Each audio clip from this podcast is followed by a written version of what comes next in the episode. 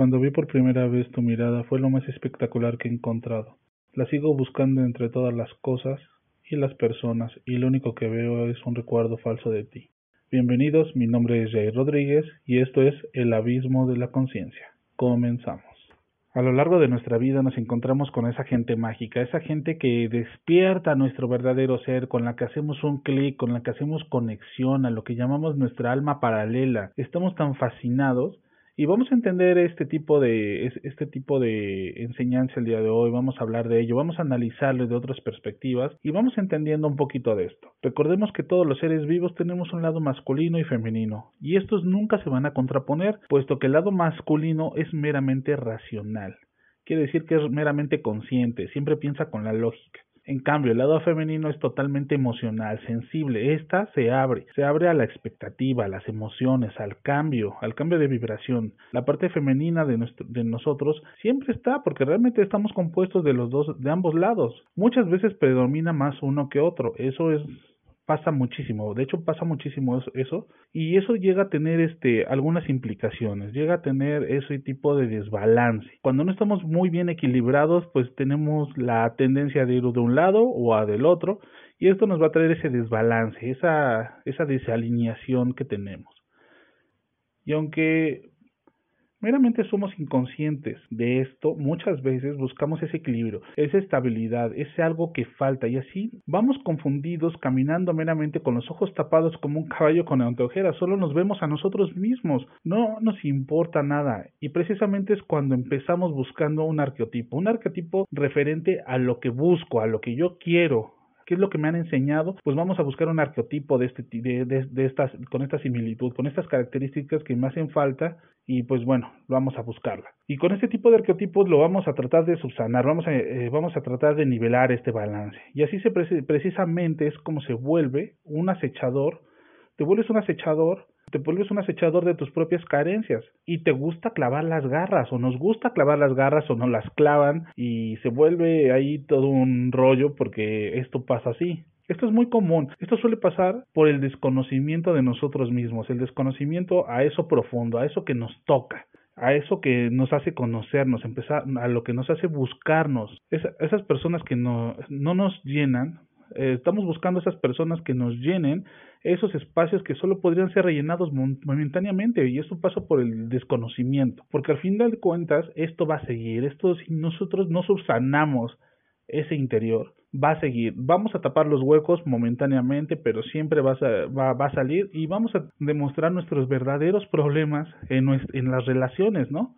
Bueno, y finalmente Así encontramos a esas personas con las que nos identificamos y las empezamos a tratar poco a poco y nos vamos llenando, vamos vamos completando, ¿no? Vamos buscando esas personas para que nos vayan complementando y estas personas desprenden un agrado, un agrado bastante fuerte hacia nosotros, hay empatía, hay esa emoción, hay esa conexión. Esa, esa, empatía comienza a hacerse más evidente, es más clara que el agua. O sea, llega el punto donde la empatía es tan fuerte que ya empieza a haber esa conexión, conexión emocional pero acá hay un problema. Aquí se contraponen varias, varias cosas. Cuando, cuando esta conexión se da, algunas personas tienden a mostrar sus docilidades, se vuelven dóciles. Este tipo de personas que se muestran sumisas, con la cabeza agachada, tienen una tendencia despiadada hacia ellos mismos. O sea, vamos a entender que este tipo de personas se flagelan, se, se crucifican ellos mismos, se sacrifican, sacrifican su propia integridad con tal de acceder a las peticiones de su pareja para mantener, dirían ellos mismos, satisfacer a ellos mismos alegres, conformes a su pareja. O sea, ellos quieren, quieren buscar esa estabilidad para, para entregarla meramente a su pareja. Prefieren sacrificarse con tal de que la pareja esté bien. O sea, tratan de hacer lo mejor posible y esto está mal. Y esto, y esto no es así. No vamos por la vida pensando en que si el jefe de mi trabajo me, me el trasero me dará un aumento. Esto no sucede de esa forma. O sea, no tenemos que estarnos o bajando. Este es un ejemplo muy burdo. Pero no nos tenemos que estar sobajando para pensar que las cosas van a suceder de esa manera. Esto no, no pasa, no, no sucede en la vida real, ¿no? Eso, ese tipo de sumisiones no va con nosotros, no es parte de nuestro interior. Esto solamente es como una jugada, una jugada que quieres hacer, te la quieres jugar, te quieres, te quieres arriesgar, ¿no? Pero no, no, no, no es meramente así. Esto lo único que hace es que esta insensibilidad, esta falta de amor propio, se ha manipulado y muchas veces abusan de esto, o sea, te tiran al suelo, te pisotean las veces que sea necesario y tú no te das cuenta, te dejas. Y aunque fueses consciente, pues vas a seguir permitiendo que que esto suceda. Esto te, te, te, tratan como un trapo. Nos pueden traer de aquí para allá las veces que quieran. Y no solo es eso, también trae mucha inseguridad a la relación, mucho desequilibrio. Y este tipo de personas tiende a volverse en ocasiones, hay que poner mucha atención aquí, porque estas personas se vuelven en ocasiones acosadores plenos. Esos que solo te roban la vida, los que te hacen difícil, los que te hacen difícil este viaje, este viaje transitorio, ¿no? Porque estas personas están llenas de celos, están llenas de inseguridades hacia ellos mismos y tienden a estarte hostigando también, también te hostigan, también te frenan, te secan, te, te tocan esa parte interior para estarte amarrando porque, su, porque lo quieren para su beneficio, no quieren destapar ese hoyo, no quieren ser rellenados, no quieren ser rellenados por ellos mismos, no quieren subsanarse, no quieren curarse. Y aquí luego también se contrapone el lado dominante de la relación. Este lado dominante, aunque puedes vivir así toda la vida, siempre estarás sujeto al dominante. El dominante siempre te va a a calmar, te, te va a dominar, va, va, va a contraponerse contra ti, va a ponerte un alto, te va a cuestionar, te va a frenar en lo que tú quieras hacer y si tú tienes, si el dominante tiene, pues evidentemente en el, con el dominante tú tienes ese arrebato de locura, pues este dominante te va a desechar, no va a dejar que tú crezcas, te va a tener ahí estático. Él te puede manipular las veces que quiera y tú tienes que estar sumiso o sumisa porque así lo así está, así se plantea en la relación y no necesariamente el dominante tiene que ser la peor persona. Muchas veces dejamos que la contraparte dominante de las personas nos toque. No nos gusta muchas veces que tomen decisiones, que la parte dominante tome ese, ese tipo de decisiones porque creemos que son las mejores, son las más sensatas, son las que nos van a hacer crecer. Y eso no es así, no creemos en nosotros mismos, no creemos en que también lo podemos hacer y deslindamos la responsabilidad hacia el dominante. El dominante puede ser o muy sabio o puede ser una torpeza, una torpeza también. Y aquí vienen ese tipo de, de ideas encontradas, ¿no? Esos problemas de arrebato, esas personas que no, no, no se pueden subsanar y pasan toda su vida culpando a las personas con las que empezó a tener esa conexión. O sea, siempre este tipo de personas, ya sea dominante o ya sea dócil, siempre tiende a culpar. Vamos a culpar al, al otro de lo que me está pasando. No lo entiendo necesariamente bien, pero ya lo estoy culpando. Estoy diciendo que porque me está yendo mal en el amor, mal en el trabajo, porque tuve esta relación de 5, 15 años, ya mi vida se acabó, ya no hay cambio para atrás, ya ahí llegué. Y esto no sucede así, ya lo habíamos, lo comentamos, no va a suceder de esa forma. Dejemos de quitar nuestra responsabilidad, nuestra responsabilidad, dejemos de deslindar responsabilidades. Fijémonos en lo que nosotros estamos haciendo, en lo mal que estamos haciendo, nos estamos perjudicando. Queremos ser inconscientes de esto, no nos queremos, no queremos que la relación sea buena, queremos la mayor, creemos que la mayor dependencia posible se puede dar sin consecuencias. Y así no son las cosas. ¿Y qué pasa en estos casos, en esta historia que voy a relatar? Cuando una, cuando uno se casa joven, ¿no? O sea, ¿qué pasa cuando uno se casa joven y tiende a tener esas esa pareja repentina se llega a, divorciar, llega a encontrar otras parejas, pues bueno, se, se, empieza, se empiezan a reconocer, se empiezan a buscar, se empiezan a llenar.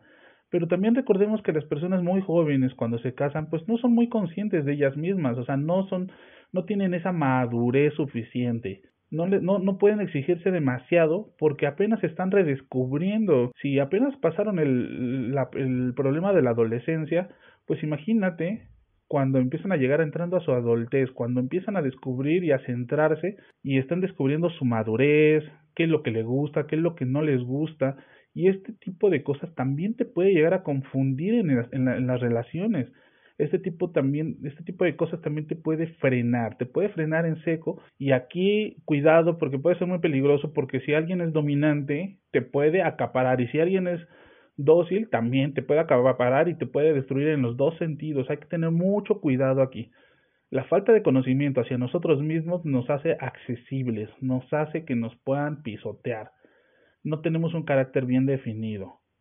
Y aquí es cuando este tipo de personas de los dos lados que pueden llegarse a contraponer nos pueden amargar la vida, nos pueden quitar esa existencia. Cuando ya somos conscientes de este tipo de problemas, nosotros ya somos responsables, ya nos tenemos que responsabilizar de nuestros actos y ya debemos buscar cómo cambiarlos. No tenemos que deslindar responsabilidades, porque muchas veces decimos nos amargó, nos apagó la vida, sí, pero cuando tú te volviste consciente, ya tienes el derecho, ya eres responsable de cambiarlo, ya cambia tu situación. Si no te está gustando, haz cosas diferentes. Eso es todo.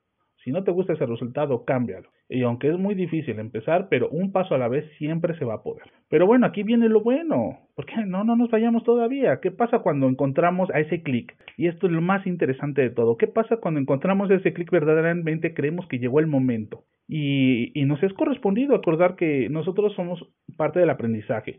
Y nuestro lado energético, espiritual, nuestro, nuestro ánima, también se encuentra en ese, en ese, se encuentra ese algo. O sea, acabamos de aprender que cuando hacemos ese clic en, la, nuestra vibración, nuestros, nuestra psique se alinea y se alinea con ese algo. Es por eso que muchas veces no sabemos, no sabemos cómo explicar esa sensación, ese toque hacia lo desconocido y nos sentimos hechizados. O sea, cuando encuentras ese clic, clic eh, te sientes maravillado, te sientes exhorto de todo lo que está pasando, no sabes qué, qué está sucediendo y es porque llegó el verdadero clic que hacemos. Y creemos que es lo máximo, ese también es otra, es otra cuestión. Y creemos que es lo máximo, nos endiosamos, nos desconocemos. Y esto sucede muy a menudo, puesto que este tipo de personas te fragmenta, te hace ver ese yo interior, ese, ese yo que desconoces, ese, ese yo que no quieres acceder, que no te interesa. Sabes que está, pero no te gusta sentirte, no quieres ser tocado, no, no quieres sentirte frágil. Y es que este lado es el, es, esto es lo que nos hace, ¿no? Cuando encontramos ese clic, llega y toca eso más profundo, te endiosa, te confundes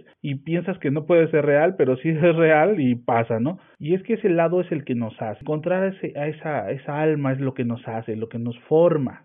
Y uno, y uno debería entender en este momento que es algo transitorio. O sea, este tipo de conexiones siempre son transitorias, no son para toda la vida, ¿no? Y es como todo, no vas y te comes un helado infinitamente, eso no, eh, eso eso solo es un momento, eso es una sensación, una exploración hacia ti mismo. Para eso estamos, para que nos, nos encontremos millones de veces, para decirnos, hey, estás aquí, no te olvides de ti, tranquilo, pero muchas veces cuando somos tocados por esta psique tan profunda, esta conciencia la evadimos, la ignoramos y nos seguimos entrando en nuestras inseguridades. Muchas veces me enamoro de alguien profundamente, toca lo mejor de mí, me endioso porque también me llego a endiosar y creo que es lo máximo que puedo concebir, pero no, esta persona nos está enseñando en este momento a tocar nuestra psique profunda, nuestro, nuestra conciencia profunda, nuestro verdadero ser, te está, nuestro, nuestro verdadero ser te está diciendo no te olvides, tú estás aquí, sigue bien, conócete, redescúbrete y vive la pasión de todo el mundo porque todos,